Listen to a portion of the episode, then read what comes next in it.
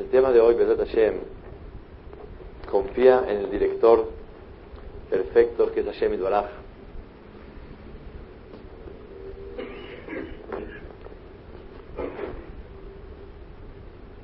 Quiero hacer, a ver si podemos retener juntos varias preguntas. Voy a traer exactamente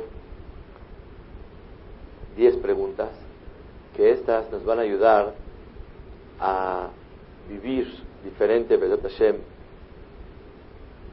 y entender que todo lo que pasa en la vida ya viene dirigido de parte de Hashem Doraj. Pregunta número uno. ¿Por qué Yosef, Atzadik, cuando él estaba lejos de su padre, en ningún momento dado le mandó a decir, papá, estoy vivo?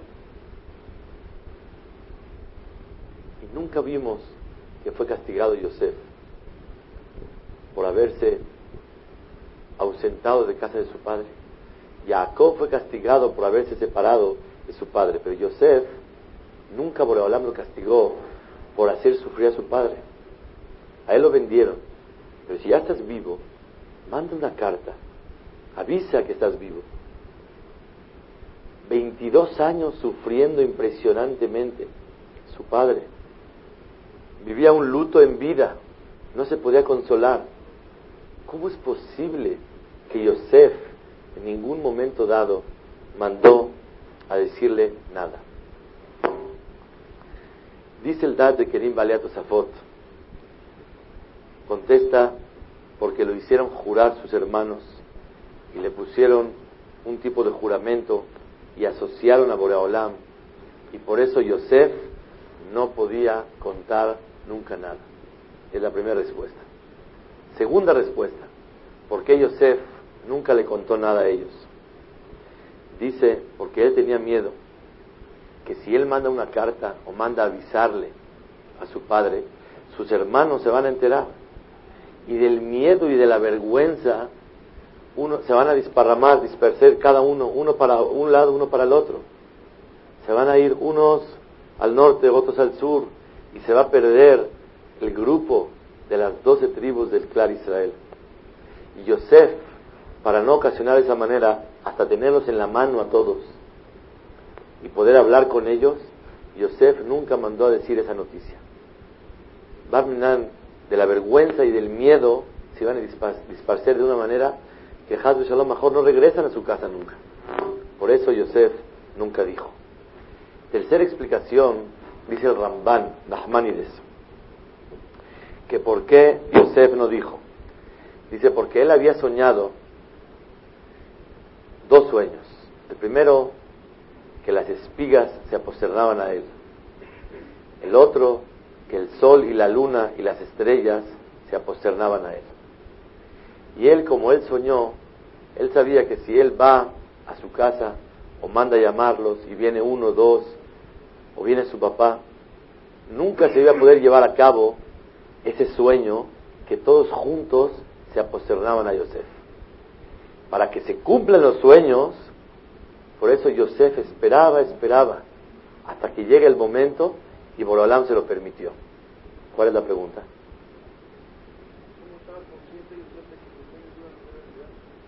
Muy buena pregunta. Muy buena pregunta también. ¿Desde cuándo vamos a vivir con sueños?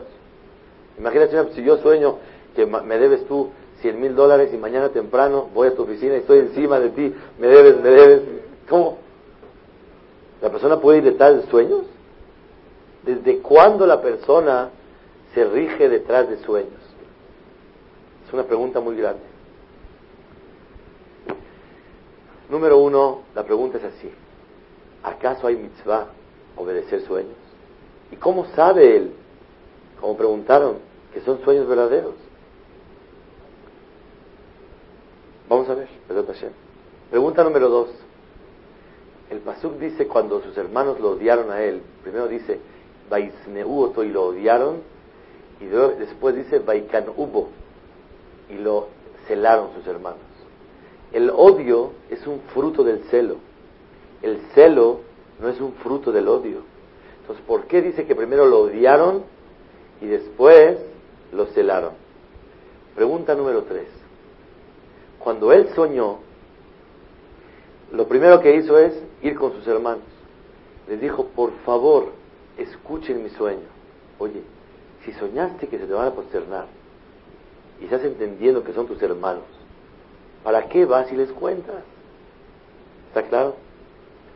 Pregunta número cuatro. Dice el Midrash que por qué, cómo se salvó Yosef de la cárcel con el sueño del ministro de las bebidas, Salam Mashkim, que él soñó que lo corrían de su trabajo, interpretó el sueño y de ahí se hizo famoso Yosef que interpreta sueños. Posteriormente, cuando Paró necesitaba una interpretación, dijo, mira, conozco un joven judío que te puede interpretar si gustas. Vamos con él, te lo traemos. Dijo, está bien, con mucho gusto. Entonces dice el Midrash que por qué Yosef se salvó con sueños para enseñarte que Yosef, ¿cómo fue que cayó y lo vendieron sus hermanos? Por sueños. ¿Y con qué se salvó? Con sueños. ¿Qué tiene que ver esto? Que él se salvó con sueños porque bajó y cayó con sueños. Pregunta número 5. Yosef, él fue un hombre vendido y le pasó un milagro increíble. ¿Cuál? El que él fue vendido a un grupo de árabes y los árabes vendían petróleo, cosas de olores feas. Y a él Borolán hizo el milagro que huela bonito. Y que para que él vaya tranquilo y contento en el camino, hizo un milagro que este grupo de árabes vendan perfumes, aromas. La pregunta es, ¿qué más da a una persona que está sufriendo tanto, que está secuestrado, que está vendido, si huele bonito o huele feo? Sí, estoy de acuerdo, dentro de los males, no es tan grave, pero sof con sof, ¿qué, qué relevante es esto que la Torah lo tuvo que traer y hacer este milagro tan especial? Pregunta número 6. Yosef, cuando estaba en la cárcel, estuvo con el Tzara Mashkim, el ministro. ¿Y qué creen? Le dijo, cuando acabó de interpretar el sueño, le dijo, te pido de favor que me te acuerdes de mí. Dos veces le dijo, Uskartani, acuérdate de mí. Y dice el Hajamim que el Midrash trae que como él le dijo, ¿te acuerdas de mí? Sufrió Yosef. Y por eso por ahora lo castigó dos años más. La pregunta es, ¿qué tiene de malo? Díganme, si una persona está en la cárcel y se ve con alguien y sabe que por ahí le puede venir la salvación, ¿tiene algo de malo que Yosef diga, por favor, acuérdate de mí en un momento dado?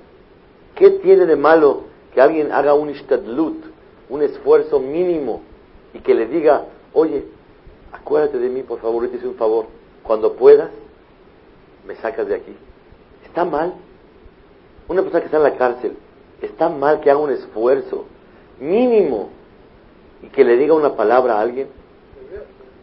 Y, aparentemente lo debería de hacer. Claro que lo debería de hacer. Pregunta número 7. Cuando estaba Yosef y se encontró con sus hermanos, les dijo, no se preocupen, ustedes, ya se reveló a ellos, ustedes no me mandaron a Egipto. ¿Saben quién me mandó? Hashem. Y dice el Midrash que les recordó los sueños y les dijo, ya ven, los sueños se cumplieron y todo es de Hashem. La pregunta es, ¿otra vez sueños? Si todo el motivo que te odiaron fueron por los sueños, ya no lo recalques. Va a hacer las paces con tus hermanos. Ya no lo digas. Pregunta número 8.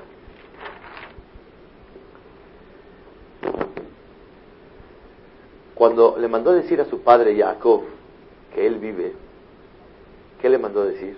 Papá, yo vivo y soy el virrey en Egipto. La pregunta es, ¿a qué le importa a Jacob si su hijo es virrey? Para Jacob vino ¿Cuál es lo importante de un hijo? Que sea Ebed Hashem, que sea Yereshamayim, que tenga Midot Vot. ¿Qué tiene que ver si es virrey o no es virrey? Es un dato que después lo va a ver. Ahorita tiene que mandarle un mensaje a decirle que él gobierna sobre todos, presumirle. ¿Qué es esto?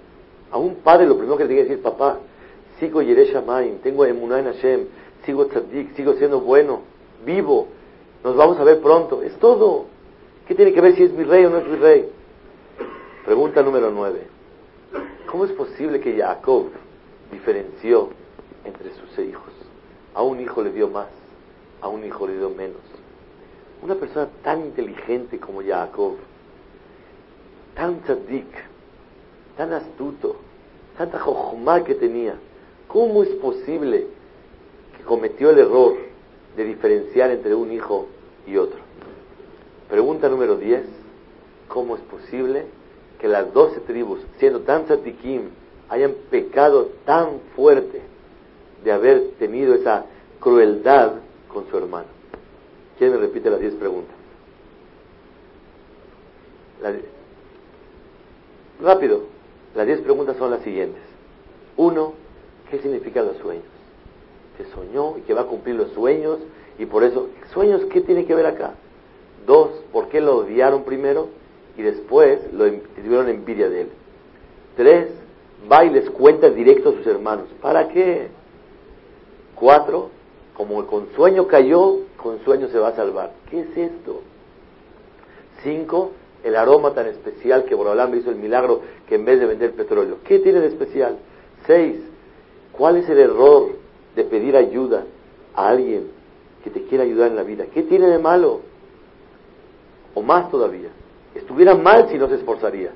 Siete, ¿para qué les recuerda a sus hermanos cuando se revela con ellos de los sueños? ¿Se acuerdan de los sueños que todo estuvo bien? ¿Para qué otra vez? Ocho, le manda a decir a su padre que vive y que es el virrey. ¿Qué importa ese detalle? Nueve, ¿cómo Jacob se equivocó en dividir y diferenciar en los hijos? Diez, ¿cómo los hermanos Tantadikim? Miren, el jajam más grande de la generación de hoy no le llega al jajam de hace 100 años. Y un jajam de hace 100 años no llega a un gaón de Vilna. Y el gaón de Vilna no estuvo nunca en la categoría de, de un emorá de la Gemara, o de un rishon, como Ramban.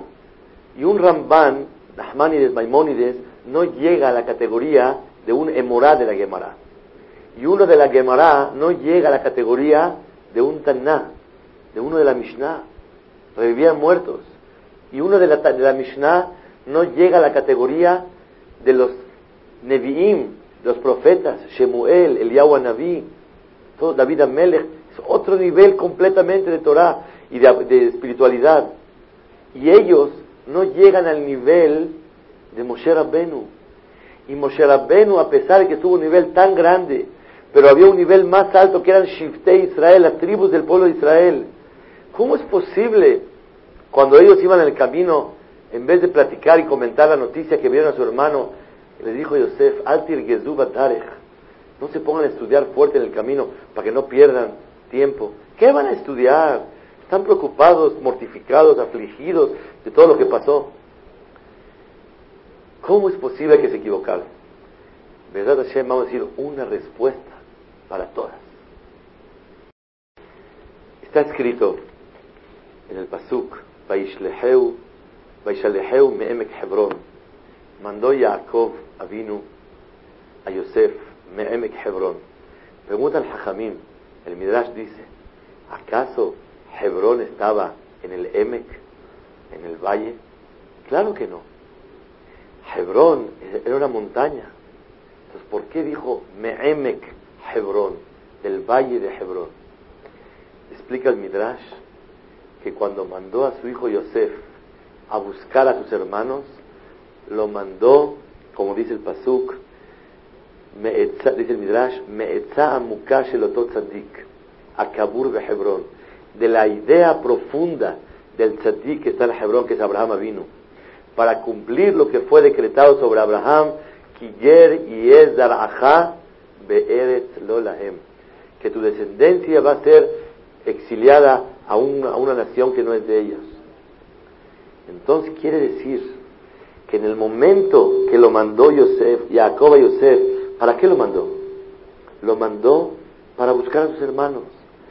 Pero a Kadosh Baruchú, ¿para qué hizo que se le ocurra a Jacob mandar a Yosef? Y que Yosef aceptara ir sabiendo que sus hermanos lo odiaban y lo celaban y tal vez peligraba su vida. ¿Quién le metió en la cabeza a Yosef ir? ¿Quién le metió en la cabeza a Jacob mandarlo? El director universal de todo el mundo, que es Hashem Baraj. El Ribonosh el Olam, cuando Él quiere que las cosas lleven a cabo y que se hagan, hasta las cosas más ilógicas y más absurdas pasan en la vida. Esa es la respuesta a todo lo que estudié, las preguntas que hicimos el día de hoy. Vamos a analizar una por una. Yosef, según el Ramban, quiere cumplir los sueños. ¿Qué es eso de sueños? ¿Desde cuándo un sueño hay que cumplirlo? La respuesta es que cuando Yosef soñó, él sintió que había un Ruach HaKodesh. Era un espíritu que le venía a decir, mira el final tuyo cómo va a ser. ¿Y para qué a Kadosh Baruj le mandó ese sueño a Yosef? Para que Yosef tenga ese ánimo de luchar, porque tan duro la pasó Yosef que él tenía que tener un flachazo de Hashem Baraj decirle, Yosef, se van a posternar tus hermanos delante de ti. Y Yosef sí sintió que no era un sueño, un sueño nada más, era un aspecto de Ruach HaKodesh, un aspecto de un mensaje celestial que le venía a decir algo. A tal grado que cuando sus hermanos le tenían envidia siempre, cuando vieron que su padre interpretó el sueño de esa manera, dijeron, uh, el sueño va detrás de la interpretación. Si nuestro padre interpretó que nos vamos a posternar todos a él, eso quiere decir que es verdad. Entonces, por eso al principio dice el Pasuk, y lo odiaron. Pero después ya no lo odiaron. Sabían que ya venía de Hashem. Vaikan hubo. Y le tuvieron nada más envidia porque sintieron ellos mismos que era un mensaje de Akadosh Barujú lo que él estaba soñando. Sí.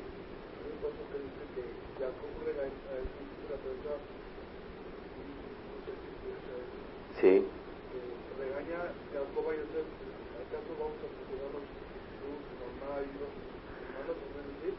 El regañarlo es... Claro, no cuando, sé cuando Jacob interpretó el sueño así, eso hace que los sueños van detrás de la interpretación. Y él la interpretó de esa manera, entendiendo que ese es el mensaje de Jacob. Ese regaño era para calmar a los hermanos. Pero verdaderamente ese, esa interpretación fue un mensaje de que ese sueño no era nada más así. Y Yosef sintió verdaderamente que venía de Akadosh Barujú ese mensaje directo a él. ¿Y por cuál es la finalidad? Es un motivo de animar a Yosef para que siga adelante y tenga bitajón en Akadosh Baruj A tal grado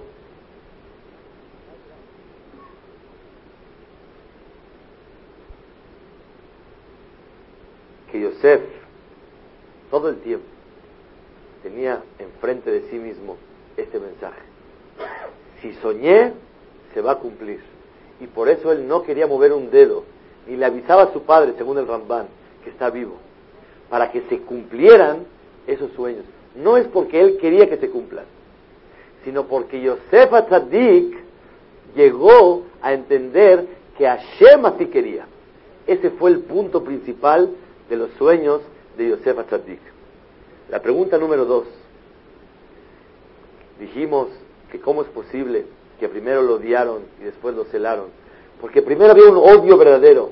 Cuando vieron que su padre interpretó de esa manera, llegaron a comprender, uh, esto viene de Hashem. Y si viene de Hashem, pues nos da mucho coraje y lo celamos. Pero odiarlo, efectivamente, Yosef nunca tuvo disposición a eso. Los hermanos no tuvieron disposición. ¿Cómo voy a odiar a alguien que verdaderamente Hashem está de acuerdo con él? La pregunta número tres, ¿Por qué fue Yosef a decirle el sueño a sus hermanos? Dice el Jaime Kadosh. ¿Por qué fue Yosef a decirle? Porque Yosef les quiso decir, de veras hermanos, lo que mi padre me chiquea más a mí que a ustedes, lo que a mí me tratan especial, siento que es de Akadosh Baruj Miren cómo soñé, como que voy a ser rey, voy, voy a tener una vida muy diferente a todos. Y tal vez esto ya viene preparado de Akadosh Baruj Y es la respuesta verdadera. ¿Cómo Jacob llegó él a diferenciar entre los hijos? La respuesta es que tal vez Jacob, seguro que lo quería más, pero humanamente tal vez no se hubiera equivocado. Si no fuera que Boreolam le metió en la cabeza, lo tienes que hacer para empezar a procesar la bajada del pueblo de Israel a Mitzrayim. ¿Y por qué de esa manera? Porque Kadosh Baruj se quiso. Vean, es otra historia completamente. Estamos cambiando la historia la visión, la óptica, sobre toda la historia de Yosef y sus hermanos.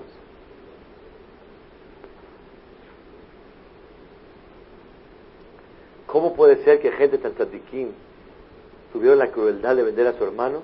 ¿Sabe cuál es la respuesta? La respuesta es que a Kadosh seguro que ellos tenían ese coraje y tuvieron mala intención, pero tal vez con su libre albedrío única y exclusivamente no hubieran logrado eso, si no fuera que a Kadosh Baruj les metió en el corazón que tienen que también, les ayudó. Ellos tuvieron culpa, pero tal vez no hubieran concretado esa mala intención. Pero Kakadosh Baruchu, como sabía que Vaishlaheu Mehemek Hebrón, para cumplir la Etza Muká, ese consejo, ese pensamiento tan grande que venía de Abraham vino, o sea, en dos palabras, ya venía todo dirigido desde arriba. Una persona, ¿sabe cuánto tardó esta historia? Esta historia tardó 22 años. 22 años en llevarse a cabo y uno no puede entender qué se está cocinando, qué se está procesando. Y vemos que Akadosh Baruj viene dirigiendo el mundo de esa manera. un punto maravilloso, dice el Midrash, que como él soñó, con sueños bajó, cayó, con sueños subió. ¿Qué significa eso? Significa que cuando Yosef soñó, él pensó, ay, ay, ay, ya le tengo coraje y tirria a los sueños. Por el sueño, mira lo que pasó. Boreolam le mandó un sueño y con el sueño salió adelante para que entiendas que los sueños no afectan, los sueños no benefician, sino todo lo contrario. Los sueños son nada, son mensajeros de Akadosh Baruj Esa fue la idea del Midrash, es el piruche del Midrash. Con el sueño bajó y con el sueño subió, para que él entienda, Yosef, que nadie tiene la culpa, sino Akadosh Baruj usó un sueño para bien y usó otro sueño para fortalecer a Yosef y que cuando vaya a ser rey, y soñó que va a, él a, soñó el Zara Mashkim y Yosef lo ayudó, Boreolam le dijo, oye, con sueños, sueños, sueños todo el tiempo. Los sueños lo tenían soñando a Yosef toda su vida. Y le cambió su vida porque él entendió que Akadosh Baruj está con él. No puede ser que la misma cosa que me hizo caer es la misma cosa que me hizo subir. Entonces Yosef fortaleció completamente su bitajón, su emuná en Hashem. ¿Qué significa los aromas que vivió Yosef? Ah, los aromas es, Yosef, piensa tantito en tu vida. ¿No te das cuenta que los árabes venden siempre petróleo y ahora te están vendiendo a ti aromas? ¿Están vendiendo aromas? ¿Qué quiere decir? Que Akadosh Baruj está contigo y te está pasando un milagro. Abre los ojos en tu vida tantito y te vas a dar cuenta los milagros que Hashem está haciendo contigo para demostrarte, Yosef, estoy contigo. Eso fue lo que Borolam quiso hacer. Si Yosef tuvo éxito en toda su vida en Egipto, y Yosef dio tzadik y tuvo bitajón en Hashem, fueron por esos flachazos que Borolam le estuvo mandando en toda su vida. Eso es lo que tenemos que aprender. La otra pregunta, ¿por qué Yosef cuando se reveló a sus hermanos les dijo, hermanitos, de verdad, yo, para bien, acuérdense de los sueños, ¿Qué les quiso decir Yosef? Ustedes no tienen la culpa. A que Adosh Baruj me mandó. ¿Se acuerdan de los sueños? Que todos los sueños eran para bien y que los sueños fue un mensaje de Hashem. Esa es la mejor manera de tranquilizar a sus hermanos, diciendo, hermanitos, ¿ustedes qué culpa tienen? ¿No se acuerdan de los sueños que era verdad? Quiere decir que Boreolam ya lo tenía todo planeado. Esa ¿Para qué mandó Yosef a decirle a su padre, soy el virrey? le quiso decir, papá, quiero decirte algo. Si yo te mando a decir nada más estoy vivo, ah, vive Yosef. Pero si le quiero decir, papá, soy el virrey, ¿cómo es posible que una persona en tan poco tiempo llegue a un país extraño y siendo esclavo se convirtió en virrey de todo un país, gobernó en el mundo entero Yosef? Dijo, papá, de aquí se ve que Akadosh Baruj me mandó especial para esto. Y se ve que estaba preparada esta misión que estoy teniendo yo en la vida. Eso es lo que Yosef le mandó a decir a su padre. Papi, quédate tranquilo. Todo es de Hashem. Ni me preguntes, él no quiso dar explicaciones nunca. ¿Qué hago acá? No sé. ¿Cómo llegué aquí? Ese no es el tema. El tema es que Akadosh Barujú fue el que me mandó. La prueba está que llega una cosa tan rara. Eso es lo que Yosef quiso decir. Ya contestamos todas las preguntas. Falta una. ¿Qué tuvo de problema Yosef de haber invertido, haberse esforzado en decirle a este Salamashkin, oye, por favorcito, acuérdate de mí cuando puedas? ¿Qué tiene de malo? A eso vamos a explicar un poquito el concepto de bitajón. Hay dos tipos de bitajón. Hay bitajón que es depositar la fe, la fe entera en Hashem Baraj, que la persona que totalmente tiene una fe tan fuerte delante de Hashem y confía que Borolán está ocupando de él, él no tiene necesidad de esforzarse en nada. Porque tanta es su fe delante de Hashem que, uff, acabó su lo ayuda sin esforzarse. hay otro tipo de confianza en Hashem, que no somos merecedores de que me caiga a mí man del cielo, sino me tengo que esforzar y Hashem me ayuda. Jacob fue del tipo de persona que se esforzaba en la vida.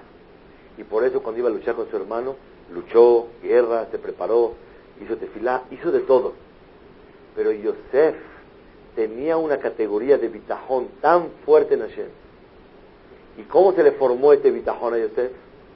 Cuando él soñó, cuando vio el aroma, cuando vio que tenía éxito, tuvo una seguridad tan fuerte que Akadosh Baruj está con él, que él vio tantas maravillas, que de ser vendido, secuestrado, de esclavo, llegó a ser un ministro, luego el jefe de la cárcel, luego todo el virrey, todo el tiempo tenía éxitos, aunque tenía sus bajones, pero veía luego, luego que era de Hashem Baraj, que formó un bitajón tan grande en su vida que él sintió que Hashem es, totalmente le está dirigiendo su vida.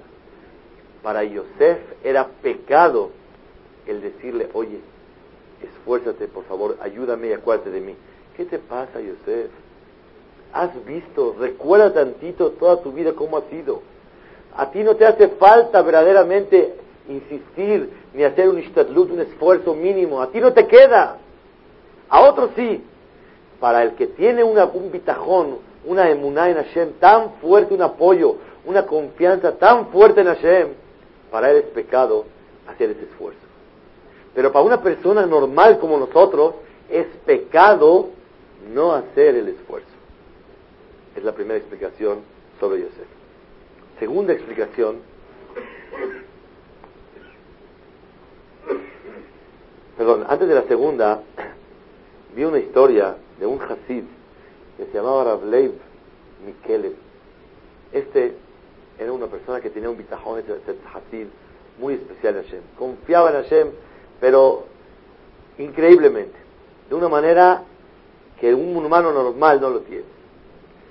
Una vez él estaba parado en la, fila para subirse al tren y llega un alumno de él le dice, jajá, ¿qué hace usted aquí? ¿Cómo está aquí? No es cabot para usted, yo me formo por usted. Usted siéntese por favor a estudiar, yo me formo por usted. Dijo, no te quiero molestar, Dice, por favor, es un gusto. Con mucho gusto. Este, ¿no me da el dinero del boleto? Dice, la verdad, no tengo. Era muy pobre, entonces no tengo. Dice, ajá, no entiendo. Usted estaba formado para irse en el, en el tren. ¿Cómo es posible que usted está formado sin dinero? Le dijo, mira, para subirse al tren hace falta dos cosas. Formarse comprar el boleto.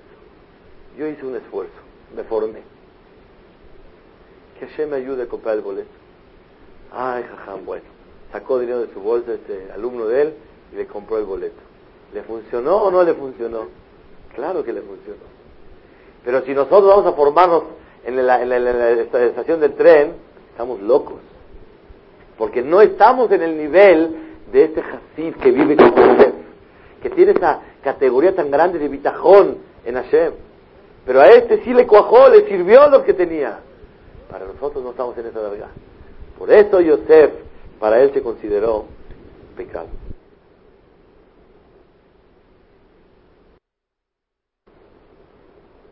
Yo, de Pashtut, él tenía que haber dicho una sola vez. Una sola vez. Recuerda, cuando uno insiste otra vez más,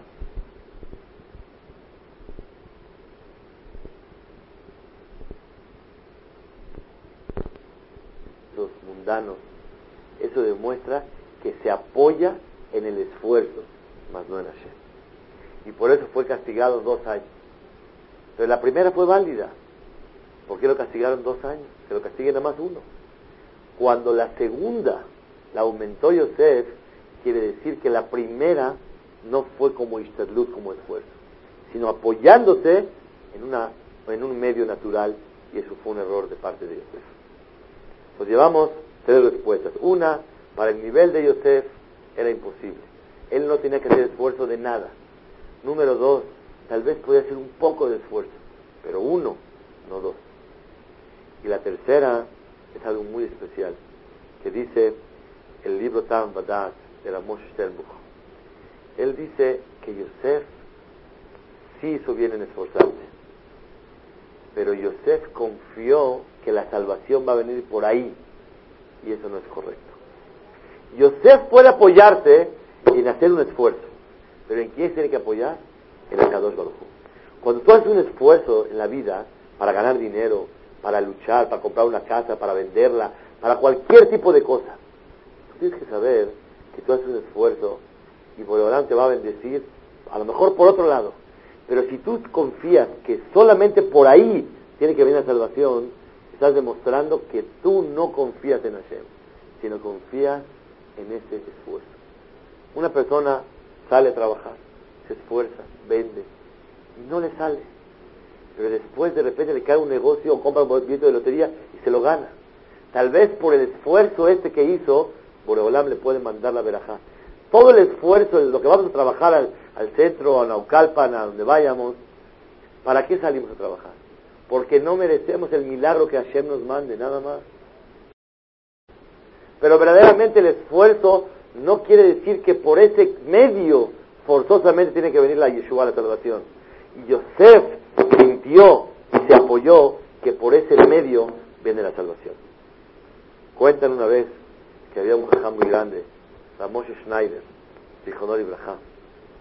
Y ese jajam mandó a una brej a juntar dinero para su jolel, para su yeshiva. Regresó a brej todo triste. Dijo, no, no, no hice nada.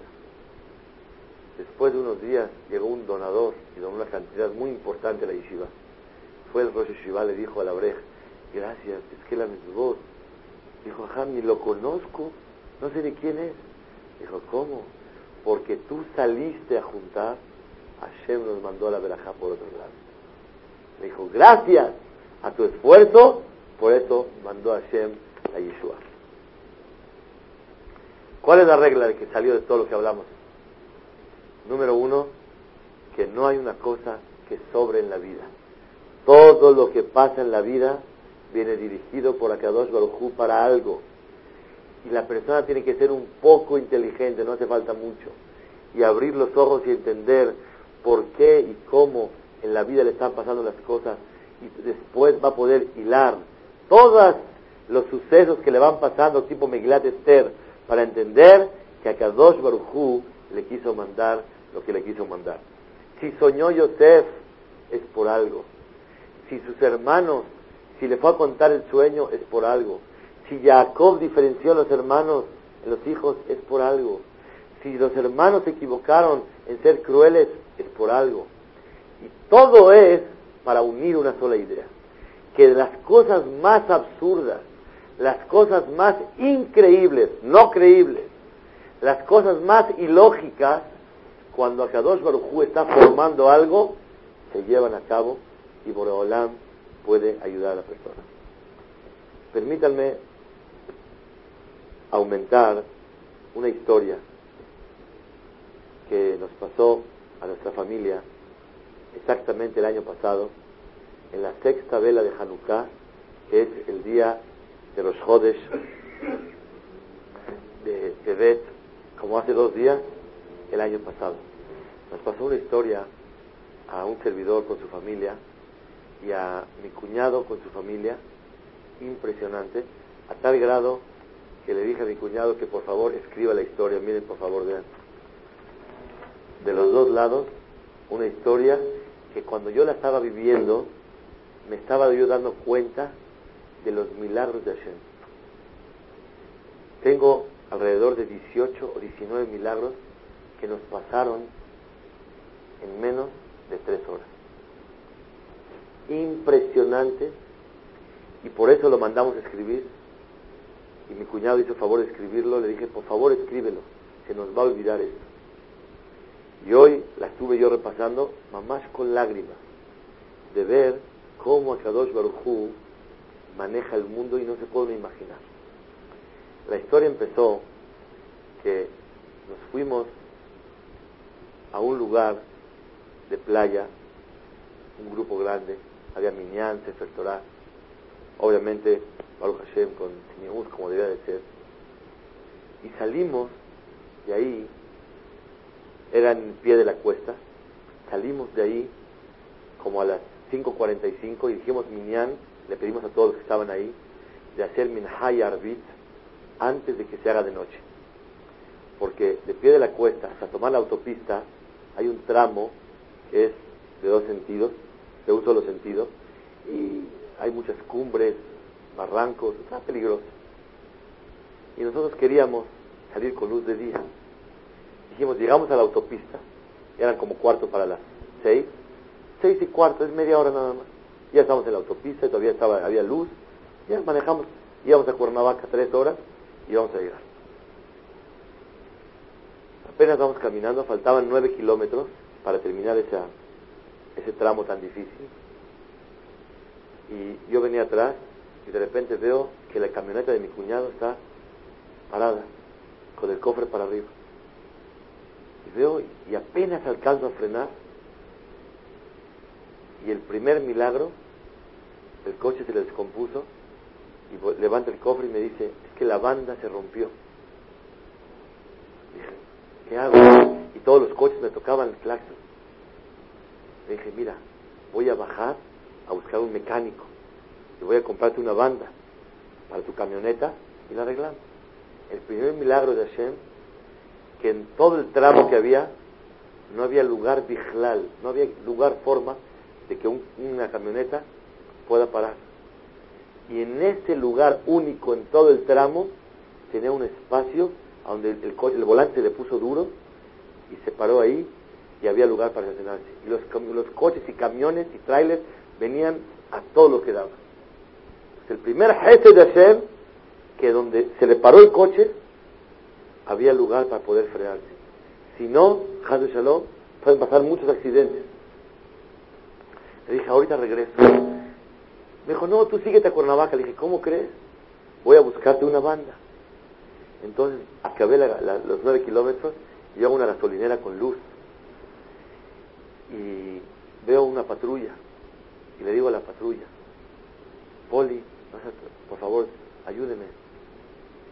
Y era noche, sí, porque lo que platicamos y eso eran como cuarto para las siete, estaba oscuro. Y en ese tramo que había de media hora, no había un color de luz, no se veía nada. Tu mano no la veía. Y estaban ahí ellos. Yo rápido le vi una patrulla y le dije, Poli, por favor, ayúdeme. Mi cuñado está atorado con la camioneta porque la banda se rompió. ¿Cómo le puedo hacer? Me dice, si gusta, le mando a llamar, le traigo de Acapulco una grúa para que se lleve la camioneta. Dije yo, ¿cuánto tiempo tarda? Me dice, 40 minutos. Dije, ¿40 minutos? Es mucho, Poli. Déjame buscar un, un eh, mecánico y le consigo la banda, se la pongo y así más rápido. dice, bueno. Dije, por favor, Poli, no se me mueva de aquí, porque yo necesito ayuda que usted me... Yo, ¿Dónde va a conseguir una, una grúa? Dijo, está bien, señor.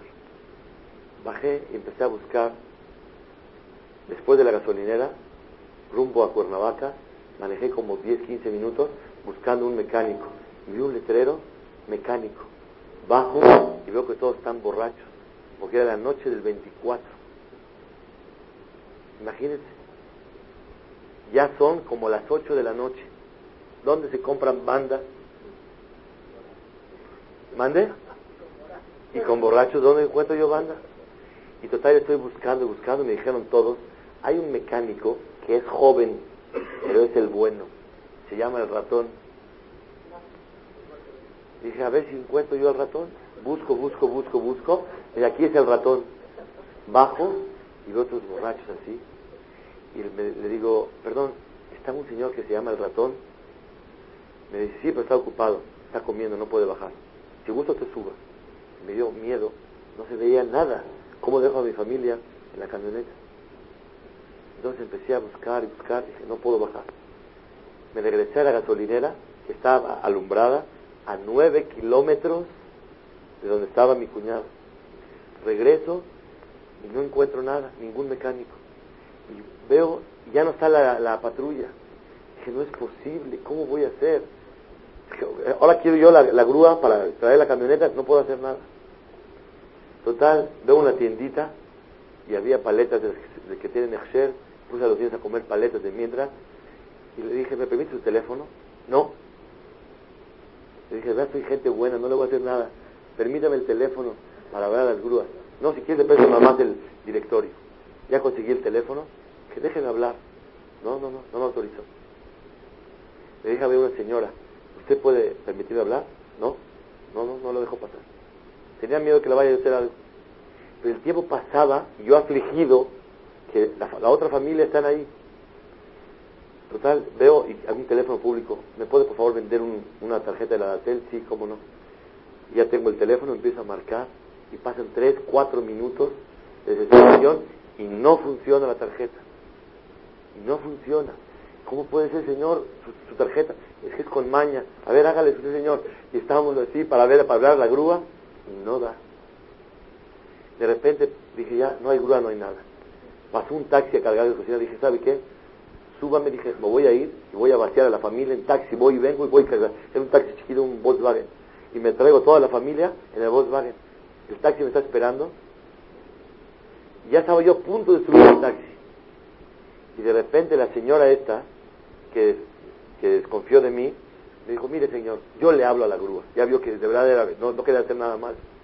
Habló a la grúa, le dije al taxi, ¿sabe qué? Gracias ya, muy amable, váyase. Hablo a la grúa, sí, como no, ¿cuánto cuesta la grúa? 900 pesos. Chequé y dije, no me va a alcanzar. No me va a alcanzar para, para pagar grúas, para ver qué más, ¿cómo? Le dijo, un cajero automático no hay por aquí. No hay. ¿qué hago? En lo que estoy, que sí, dije, bueno, que venga la grúa y después nos vamos a un cajero y ya le pago lo demás. Sí tenía, pero gasolina hasta Cuernavaca, ¿cómo le hago? Total, en lo que estamos perdiendo el tiempo, me dice la señora, si no lo paga por adelantado no viene la grúa. Dije, está bien, sí le pago. Apenas dije, autoricé que sí le pago, grita la señora, una, una, una señora que vendía chicles y que, cobraba dos pesos para entrar al baño y tenía rollo de papel de baño. Dice, señor, ahí está un mecánico cargando gasolina. Entonces le dije, la grúa, déjame la grúa. Y corro con el mecánico. Y le digo, oiga señor, ¿usted es mecánico? Me dijo, sí. ¿Cómo se llama usted? Me dice, Daniel. Dije, ay, muy amable. Que le pido un favor. Tengo un cuñado que está aquí a nueve kilómetros y se le rompió la, la banda. ¿No me puede usted ayudar? Y sale una voz al lado mío Dice, no se rompió la banda, se zafó. Volteo a ver una camioneta blanca que no ni sé quién es, un goy. Digo, perdón señor, ¿usted quién es? ¿Cómo usted sabe que se zafó la banda? Y de qué estoy hablando, ni lo conozco, ni sé quién es. Me dice, mire, me enseña las manos. Es que yo estuve yo ahí porque mi camioneta tiene un problema que se calienta mucho. Y me tuve que parar en el único lugar que hay en ese camino y me paré con un señor que estaba ahí con su camioneta. Y él pensó que se le rompió la banda. Pero no se le rompió, se le zafó la banda nada más. ¿Oyeron? ¿Para qué Akadosh Baruj me hizo perder tanto tiempo que los teléfonos, que el dinero, que el cajero, que todo? Para que me encontrara yo con la información de que no se rompió la banda y que llegó el mecánico. Dijo, ¿me puede ayudar? Dice, sí, ah, si no se rompió la banda, no hay ningún problema. Vamos por mi, mi, mi herramienta y vamos a regresar otra vez al camino, no al camino donde estaba la familia, al otro camino. Voy con él y se trae un cochecito del año 57. Y voy con él para, para, para arreglar la banda. Y voy llegando a ver a, mi cuñado y todos sus hijos estaban llorando y empezaron a, brincar de alegría que venía yo llegando con el Señor. En el camino le pregunto, oiga, gracias por ayudarme. Es que yo estaba buscando yo a uno que se llama el ratón. Me dice, el ratón soy yo. No puede ser. Le dije, oiga señor, y usted en el camino iba preguntando, ¿a qué vino? Dice, no, la gasolinera está aquí, pero verdaderamente yo vivo acá. ¿Y a dónde iba usted? Dice, es que voy con mi novia a Acapulco, y Acapulco es para allá. Dije, ¿usted a qué regresó? Dice, se me acabó tanto la gasolina que hay dos alternativas, irme a la gasolinera que va hacia Acapulco o regresarme un poco. Como tenía tan poquito, preferí regresarme a esta gasolinera.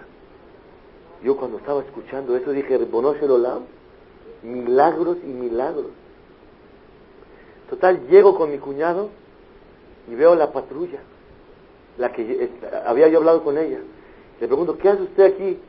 dice, no, es que la verdad cuando usted me dijo que su cuñado estaba ahí, ahí es muy peligroso, hay una banda de asesinos y ladrones en ese barranco.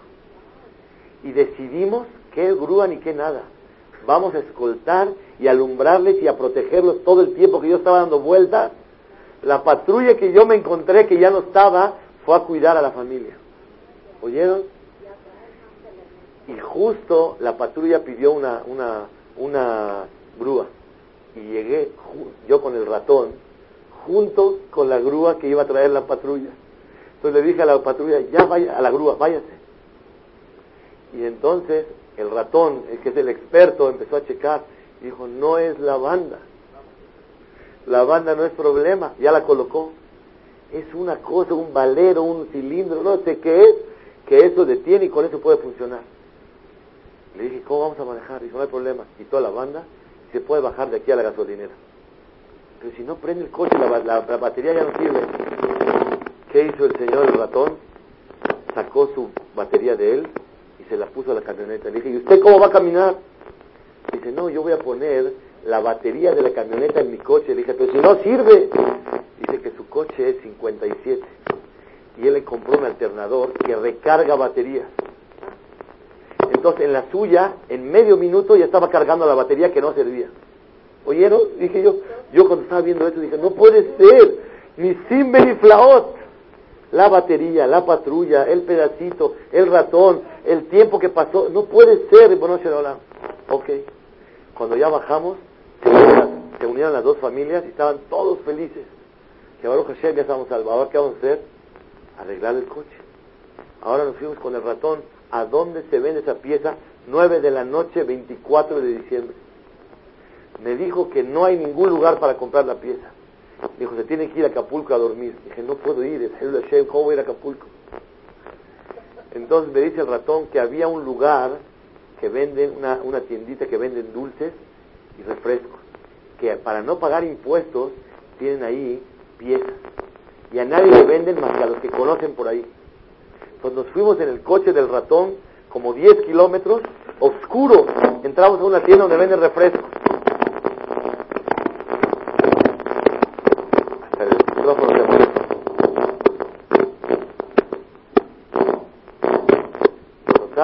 Llegamos a la tienda esta y el ratón así le enseña que quiere la pieza. Que quiere la pieza para comprarla. A mí no me la venden. Y al ratón se la vendieron y buscaban y no encontraban. Hasta que después de unos minutos encontraron la pieza exacta. Le pregunto cuánto es. Me son 35 pesos. Yo dije, no es caparata bonot me quisiste enseñar todo lo que pasaba. Y entonces regresamos, arreglamos el coche y llegamos a Cuernavaca a prender velas y a bailar con la Hanukkah para agradecerles los milagros tan grandes que Hashem hizo. Vean ustedes cuántos nisim beniflaot, el pedacito, la patrulla, la, la, batería, que el Señor se le ocurrió, se, le ocurrió salir con su, su novia a cenar y, con no gasolina. Le dije yo a mi familia, que sepan que el milagro Hashem lo preparó hace dos días, desde que se, le acababa la gasolina al ratón, entonces Borolán estaba preparando el milagro. Y la patrulla y esto y mil cosas. Y el teléfono no servía y la, patrulla quería que le pagara y desconfiaban de mí.